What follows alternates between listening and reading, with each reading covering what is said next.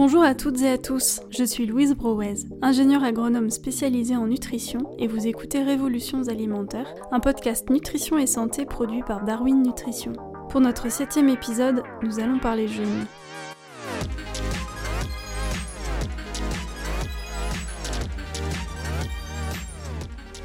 Jeûner? Qui n'y a pas pensé très sincèrement un lendemain de fête ou après un repas trop copieux? Mais comment s'y prendre? Quand et comment faire un jeûne? Pour quelle durée? Y a-t-il des contre-indications? Nouvelle thérapie très en vogue pour détoxifier l'organisme, le jeûne semble être l'une des plus anciennes approches d'auto-guérison. Dans la nature, les animaux cessent d'ailleurs instinctivement de manger quand ils sont malades ou blessés. Selon ces tenants, le jeûne contribuerait au maintien d'une bonne santé, au même titre qu'une saine alimentation, l'exercice physique et l'équilibre émotionnel. Pour nous guider et jeûner en confiance, j'ai la chance d'accueillir aujourd'hui au studio le docteur Lionel Coudron. Difficile de présenter Lionel Coudron en quelques mots. Il a l'œil vif et le sourire généreux. Docteur en médecine, diplômé entre autres en biologie, en nutrition, en micronutrition et en acupuncture, il enseigne le yoga depuis plus de 30 ans et il est le directeur de l'Institut de Yoga Thérapie France. Il est aussi diplômé et praticien EMDR, une technique de reprogrammation neuro-émotionnelle. Il est l'auteur de très nombreux livres sur le yoga, la nutrition, le bien-être ou encore la relaxation, et surtout, sujet qui nous intéresse aujourd'hui, d'un guide pratique du jeûne paru en 2017 aux éditions Terre Vivante. Bonjour docteur et bienvenue dans notre podcast. Merci de m'accueillir. Vous êtes médecin et yogi, diplômé en nutrition. Comment vous êtes-vous intéressé à la question du jeûne?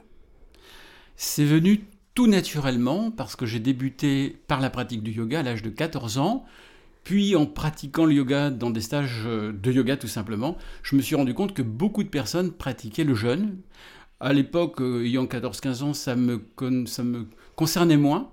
J'ai donc fait mes études de médecine et c'est plus tard que je me suis rendu compte que beaucoup de patients venaient consulter pour le jeûne et avaient des questions à ce propos et les bénéfices qu'ils en retiraient. Et c'est à ce moment-là que j'ai pu commencer à m'y intéresser. Euh, il existe des controverses au sujet du jeûne dans le monde scientifique. Euh, quand on consulte Internet, d'ailleurs, il y a vraiment à boire et à manger à ce sujet. C'est le cas de le dire, oui, effectivement, ou même rien du tout à boire ou à manger même. Est-ce que vous pourriez nous résumer en quelques mots le débat actuel sur, sur le jeûne je, je, crois surtout que ça vient, en fin de compte, d'une méconnaissance du jeûne.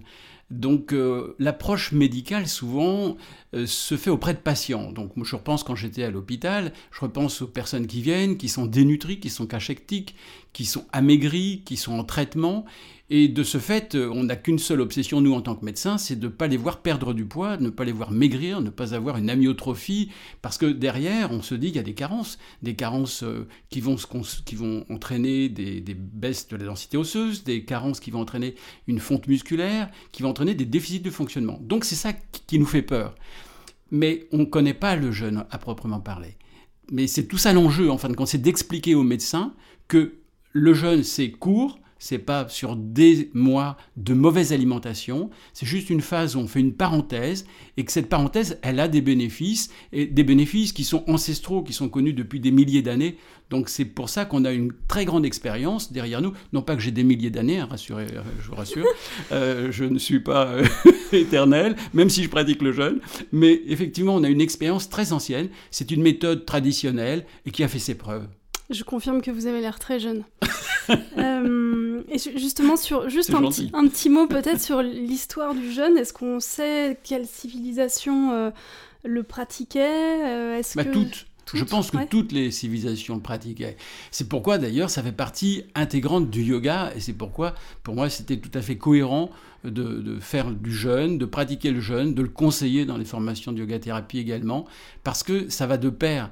Jeûner en fait c'est d'abord et avant tout quand même une démarche aussi spirituelle. C'est-à-dire c'est se retrouver face à soi, face au vide, face au rien. C'est le grand saut dans l'inconnu puisque on doit tout lâcher et l'alimentation à laquelle on est particulièrement attaché, ça vous a pas échappé qu'on on va manger deux, trois fois par jour, parfois même grignoter, ce qui est d'ailleurs un signe un peu de dépendance. Donc de ce fait, c'est arriver à se libérer d'un certain nombre de contraintes sans, sans plus, en ayant confiance. Donc c'est et développer le lâcher prise et développer la confiance. Et ça, c'est ce qui fait qu'on retrouve ce jeûne depuis toujours. Le deuxième point, c'est que le jeûne développe une acuité intellectuelle, de concentration. Alors pas chez tous, hein, parce qu'il y a quelques petits effets secondaires qu'il faut dépasser. Et de ce fait, c'est aussi associé, toujours dans une démarche spirituelle, d'études, d'observation, de recherche. Et puis, c'est cela également des vertus thérapeutiques qu'on retrouve depuis longtemps. Et il est clair que quand on jeûne, eh bien, on se débarrasse d'un certain nombre de, toxines. On ne peut pas le dire autrement. On, pourra rentrer dans les détails parce que ce n'est pas juste un mot, les toxines. Ça correspond à une vraie réalité euh, euh, biologique. Et de ce fait, des bénéfices. Et on le retrouve ainsi dans de nombreuses sociétés, civilisations. Et ça s'est développé euh, dès la fin du 19e siècle en Europe un petit peu plus en termes euh, médicaux, et c'était repris dans les débuts du XXe siècle, euh, en particulier en Allemagne, avec Otto Büchinger qui a remis le jeûne à l'ordre du jour. Merci beaucoup pour toutes ces précisions. Euh, effectivement, on va revenir un petit peu sur les bénéfices, en particulier en, en, matière de santé. Mais avant ça, est-ce que vous pouvez nous réexpliquer un petit peu les, les différents types de jeûnes qui existent? Oui, c'est vrai qu'il est important de préciser qu'il y a plusieurs façons de jeûner. Alors, de notre côté, le jeûne, ça se comprend plus facilement en disant c'est l'arrêt de l'absorption de nourriture. Ça pourrait paraître une évidence, mais ça n'est pas tant que ça, parce que le rythme dans la façon d'arrêter sa prise de nourriture intervient. Par exemple, le ramadan, c'est un jeûne. Mais pour moi, à proprement parler, c'est un jeûne qui va durer 12-14 heures, ou selon la période de, l'année où le ramadan va se produire, donc le, moment ou la durée du jour. Euh, on parle aussi beaucoup de jeûne intermittent, qui va durer 16 heures, où on va s'alimenter donc tous les jours. On parle également euh, de jeûne hydrique, de jeûne sec, euh, ce qui fait que ça fait quelques formules. En ce qui nous concerne, le jeûne démarre réellement à partir du moment où l'organisme va être obligé de puiser dans ses réserves et non plus utiliser l'aliment qu'il vient de prendre au repas précédent. Et cela, ça nécessite effectivement au moins 16 heures, mais bien 24 à 36 heures pour que tous les mécanismes physiologiques du jeûne s'installent. Et pour en avoir des bénéfices, il faut encore aller au-delà, c'est-à-dire il faut au moins 3 jours, 4 jours, voire des fois 7 jours. Donc à titre personnel, quand je parle de jeûne, et ce vers quoi j'encourage les gens à aller, c'est plutôt, et ce que je maîtrise bien, ce que je connais bien en fait, c'est plutôt le jeûne long, avec la prise d'eau, hein, c'est pas du tout un jeûne sec, mais certains le font et y tiennent, et, mais pour ma part, en tant que médecin, j'ai un peu du mal à, à, lâcher prise par rapport au jeûne sec, donc je suis toujours pour un jeûne hydrique, et puis il y a des jeunes qui se sont bien euh, je dirais, organisés ou qui se sont accompagnés d'une petite prise d'aliments, parce qu'effectivement, on s'est rendu compte que les bénéfices du jeûne étaient maintenus, j'entends sur le plan physiologique en tout cas, mais même psychologique et symbolique, je, m'en rends compte, quand on prend moins de 300 calories par jour. Donc on peut même dire, par exemple, que les diètes protéinées appartiennent au groupe du jeûne, puisque l'on est en, cétogénèse, c'est-à-dire que le corps va fabriquer des corps cétoniques pour compenser le, manque de, calories, le manque de nutriments. Voilà, je ne sais pas si vous arrivez à vous y retrouver dans tout ce que je viens d'énoncer. Je pense que c'est beaucoup plus clair pour nos auditeurs. Enfin, je l'espère. Euh, et alors, lequel est le plus facile à mettre en place? La question peut être un peu sous le sens, mais une fois qu'on les a présentés comme vous venez de le faire, euh, est-ce qu'il y en a un qui est un petit peu plus facile, plus accessible quand on s'y connaît pas, quand on veut commencer? Euh, euh, qu'est-ce qu'il y a de plus facile? Oui, oui, pour commencer, ce qui est le plus simple, c'est d'abord, en fait, en même temps, il faut bien comprendre, c'est une rencontre avec soi-même. Donc, euh, ce qui est intéressant, c'est de, de, se laisser un peu de temps pour voir comment on réagit.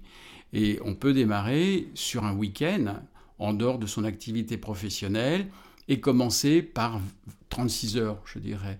On va par exemple être le vendredi soir, euh, on prend un repas normal le vendredi soir, et puis on va jeûner toute la journée du samedi et du dimanche midi, et on va reprendre, euh, enfin la journée du dimanche, et on ne reprendra que ou à midi ou le soir, voire même le lundi matin, selon euh, si l'on sait, ça s'est bien passé, si on l'a bien supporté ou non. Donc voilà, c'est plutôt commencer à ne pas prendre d'aliments du tout, encore que pour faciliter la tâche, on va justement pouvoir associer le samedi, donc le premier jour du jeûne, un petit potage, une soupe de légumes, qui sera composé de, de, quelques poireaux, une carotte, de tomates, de façon à nous donner le sentiment de manger. Et puis surtout, surtout, je pense qu'on en reparlera, quand on va, si on parle des effets secondaires, c'est pour prévenir la fatigue, apporter des sels minéraux et en particulier du sel. D'accord. Et hum, donc j'entends bien plutôt le week-end hein, pour peut-être conserver aussi l'aspect vie sociale en semaine. C'est plus difficile de jeûner quand on va au travail, quand on est avec les autres. C'est peut-être ça aussi, de choisir le week-end par rapport à la oui, semaine. Bien sûr que cela joue, mais là c'était plutôt pour pouvoir euh, s'observer en termes de fatigue, comment on réagit sur le plan de la fatigue, est-ce que l'on supporte bien le jeûne ou pas? La majorité des gens le supportent très bien, se sentent mieux, n'ont pas de sensation particulière de faim, mais en revanche peuvent avoir un peu de fatigue et il est bon de le savoir plutôt que lorsqu'on est dans l'action, que l'on doit euh, se déplacer, que l'on doit produire un travail, une concentration.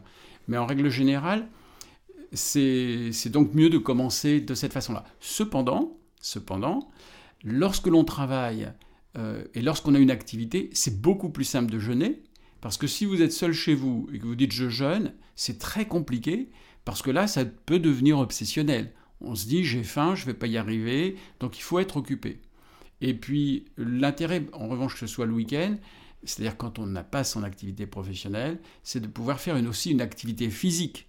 Parce que justement, il ne faut pas euh, s'allonger euh, et penser qu'on est malade pendant qu'on jeûne. On est normal et on peut tout à fait avoir une activité physique normale, mais pas excessive. Et pas Comme du yoga par exemple. Du yoga, dans la mesure où on fait un yoga aussi qui respecte ses possibilités, qui ne soit pas euh, hyper actif, qui ne soit pas un hot yoga non plus, qui ne demande pas trop d'adaptation. Et alors justement, comment jeûner chez soi en toute sécurité? Alors, tout d'abord, euh, jeûner, c'est toujours en toute sécurité quand c'est sur 36 heures. Vraiment, ça n'a aucune espèce d'incidence, sauf, sauf effectivement quelques contre-indications, qui sont les personnes qui ont des troubles du rythme, parce que euh, comme on jeûne, il peut y avoir une baisse du potassium, donc il faut une supplémentation en potassium, parce que là, il y a un risque effectivement de troubles du rythme euh, grave, donc ça, ce n'est pas conseillé. Quand il y a aussi des personnes qui ont du diabète euh, insulinodépendant, donc ça demande des adaptations. Et voilà, ce sont les, principales euh, contre-indications. L'hypotension quand même aussi. les personnes qui souffrent d'hypotension, il faut aussi être attentif. Et comment faire en dehors de ces exclusions ou suivi euh, sur le plan médical? Eh bien, c'est d'avoir cette supplémentation en sel, en, en sodium, donc en chlorure de sodium, en potassium, et en magnésium. Donc quand on a cette supplémentation, il n'y a pas de risque d'avoir quelques problèmes que ce soit euh, par euh, la pratique du jeûne. Très bien, merci beaucoup pour ces précisions. J'espère que ça donne envie à quelques, auditeurs de se, de se lancer. Euh, vous parliez tout à l'heure de toxines. comment le jeûne agit sur l'organisme et contribue à améliorer notre santé? Alors, il y a plusieurs modes d'action du jeûne.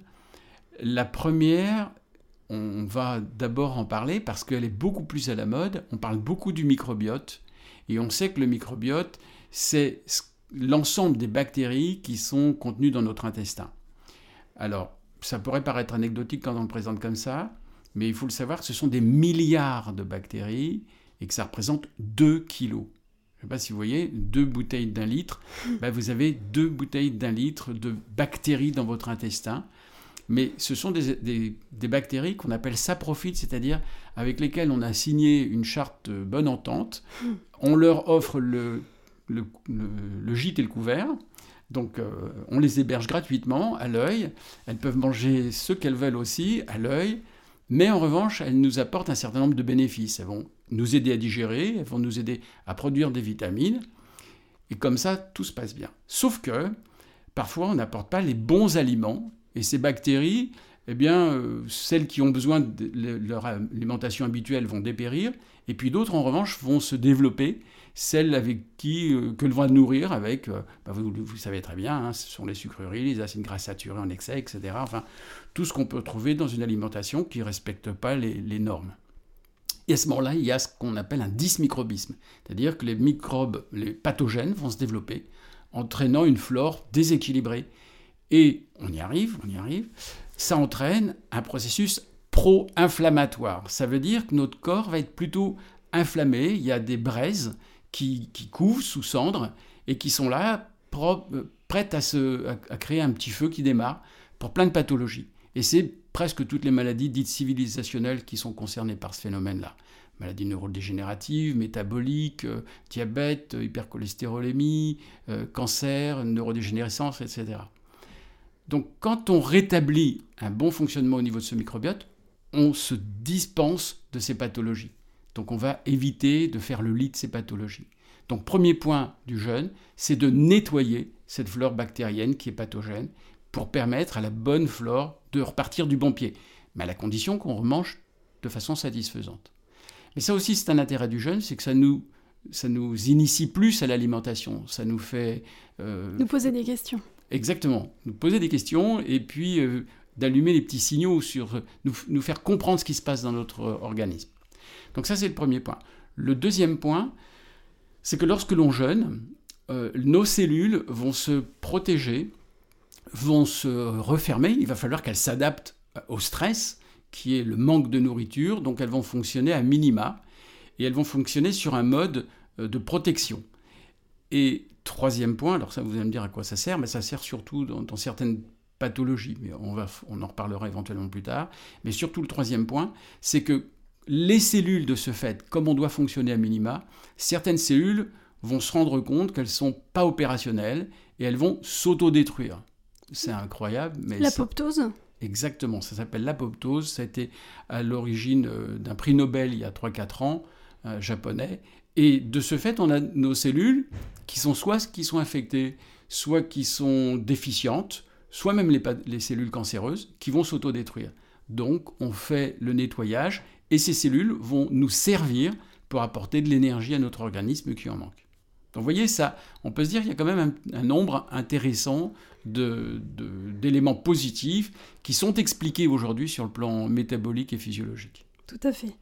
Euh, dysmicrobisme, je retiens le, nom. Hum. Euh, et est-ce que le jeûne euh, n'aurait pas aussi tout simplement une incidence sur notre bien-être au quotidien? Alors c'est peut-être plus difficile à, à dire. Ce qui est certain, c'est que quand on fonctionne bien, les répercussions de ce que l'on vient de dire font qu'on est mieux. Donc effectivement, si vous voulez, euh, si je comprends votre question comme étant est-ce que le jeûne a des intérêts au long cours? Oui. Ce n'est pas uniquement pendant la phase de jeûne que c'est intéressant. Ce n'est pas uniquement à ce moment-là qu'on aura euh, une baisse de l'inflammation, qu'on aura peut-être moins mal ou d'autres euh, éléments, mais c'est dans le cours, sur le long cours, à moyen terme et à long terme, l'on aura aussi un bénéfice sur le plan de bien-être, comme vous le dites, physiologique général, ayant moins cette euh, inflammation de bas grade qui euh, est préjudiciable aussi pour le bon fonctionnement euh, psychologique, psychique et émotionnel. vous, vous l'évoquiez rapidement tout à l'heure. quels sont les éventuels effets secondaires du jeûne, des différents types de jeûne, et comment les accueillir au mieux? Alors le premier inconvénient, c'est la fatigue lié à la fuite des sels minéraux. Quand on jeûne, on va éliminer des sels minéraux, le sel, le sodium, le potassium, le calcium, le magnésium, et avec de l'eau. Donc ça fait une hypotension, ça provoque, et cette hypotension provoque de la fatigue, des vertiges. Il y a une fuite des sels minéraux qui provoque aussi des crampes. Donc ces crampes, cette fatigue sont très désagréables mais elles sont très facilement compensables, on peut y remédier extrêmement facilement, il suffit de remanger un petit peu de sel, donc vous voyez, c'est pas très compliqué, ou en prévention, de prendre des sels minéraux, et là, il y a des composés tout faits qu'on trouve facilement euh, pour pouvoir euh, remédier à ces, carences. Parce que sinon, ça nous oblige effectivement à, nous allonger, c'est quand même dommageable. Et vous parliez de l'eau tout à l'heure. Combien de litres d'eau il faut boire par jour quand on jeûne? Alors, à profusion, sans excès non plus, euh, ce qu'il faut, c'est boire, bon, classiquement, mais pas plus d'un litre et demi, c'est pas indispensable, mais surtout ces sels minéraux, parce que si on ne rapporte pas des sels minéraux, l'eau va continuer à s'échapper, et on va avoir les risques de fatigue, je répète encore, et crampes. Euh, sans aller jusqu'au jeûne, euh, comment mettre en place dans un premier temps des réflexes bénéfiques pour la santé? Alors ça, c'est vraiment... Aujourd'hui, encore en 2021, mmh. au 21e siècle, le premier geste santé, qui vraiment est fondamental pour tout le monde, c'est d'apporter des oméga 3 la carence en oméga 3 reste un problème majeur. C'est comme si on était tous sur euh, un bateau euh, au XVIe siècle, on n'a pas emporté d'orange et on a tous le scorbut, on a tous des carences en vitamine C. Il suffit d'un tout petit truc pour qu'il n'y ait plus la moitié de l'équipage qui meurt. Ben, la carence en oméga 3, c'est un peu ça aujourd'hui. De par euh, l'agriculture, la façon dont sont élevés les, dont sont euh, je vais dire élever les plantes, pardon, dont, sont cultivées les plantes, dont sont élevés les animaux, ça entraîne effectivement euh, des carences majeures.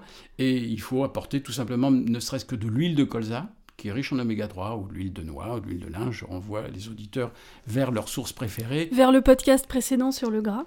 Ben voilà, donc utiliser du bon gras parce que c'est indispensable. Et justement, euh, vous me faites penser à une chose, c'est que notre obsession du gras depuis 40 ans fait que on s'est euh, euh, éloigné de la nécessité de prendre du gras et entraînant des carences majeures. Donc voilà, premier geste santé, c'est ça. Vous inquiétez pas, donc tous nos auditeurs ont écouté l'épisode sur le gras et ils, sont, ils, sont, ils mangent tous beaucoup de gras et des très bons gras. Parfait. Sinon, il faut absolument aller l'écouter. donc voilà, ça c'est le premier. Deuxième, c'est des fruits, des légumes. Euh, en quantité tous les jours, pas un jour sans un fruit. Voilà, euh, c'est le deuxième slogan. Facile, Ça, ce sera le prochain podcast. Huile de colza et fruits et légumes.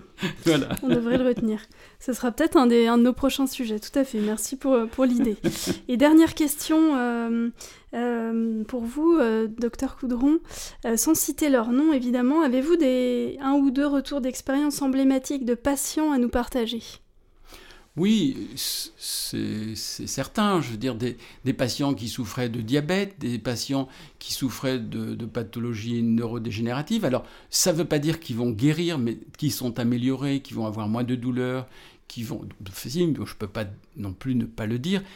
Par exemple, les patients qui sont suivis pour cancer du sein, qui sont sous chimiothérapie, qui supportent mieux leur euh, traitement, parce que c'était le deuxième élément euh, bénéfique euh, du jeûne, c'est que ça protège les cellules. Donc il y a un certain nombre d'études qui ont montré l'intérêt également pour accompagner. Alors ça ne veut pas dire tout le monde qu'on doit le faire à tous, mais en tout cas ça peut être une, solution pour certains patients qui sont obligatoirement sous traitement.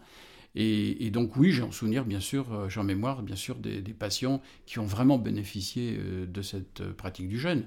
Et puis après, des personnes qui n'avaient pas de pathologie particulière, mais qui en, qui en bénéficient, qui en profitent en tant, comme vous le disiez vous-même, pour tout simplement un mieux-être dans le quotidien. Merci beaucoup. Euh, est-ce qu'il y a quelque chose que vous n'avez pas dit et que vous devez absolument dire sur le jeûne? Non, pour revenir à, notre introduction, c'est que c'est être face à nous, que ça nous apprend aussi à nous connaître et que c'est une façon de, de partager autre chose euh, euh, que, que, des repas, par exemple. Voilà qui est bien dit. Merci beaucoup. Bonne journée, merci. Au revoir. Merci d'avoir écouté ce septième épisode du podcast Révolutions alimentaires produit par Darwin Nutrition. Merci encore au docteur Lionel Coudron de nous avoir initiés au jeûne. Il ne nous reste plus qu'à mettre en pratique en douceur.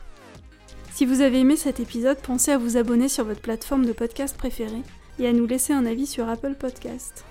Et je vous donne rendez-vous le mois prochain pour un nouvel épisode au sujet du chanvre. Oui, du chanvre. Vous avez bien entendu.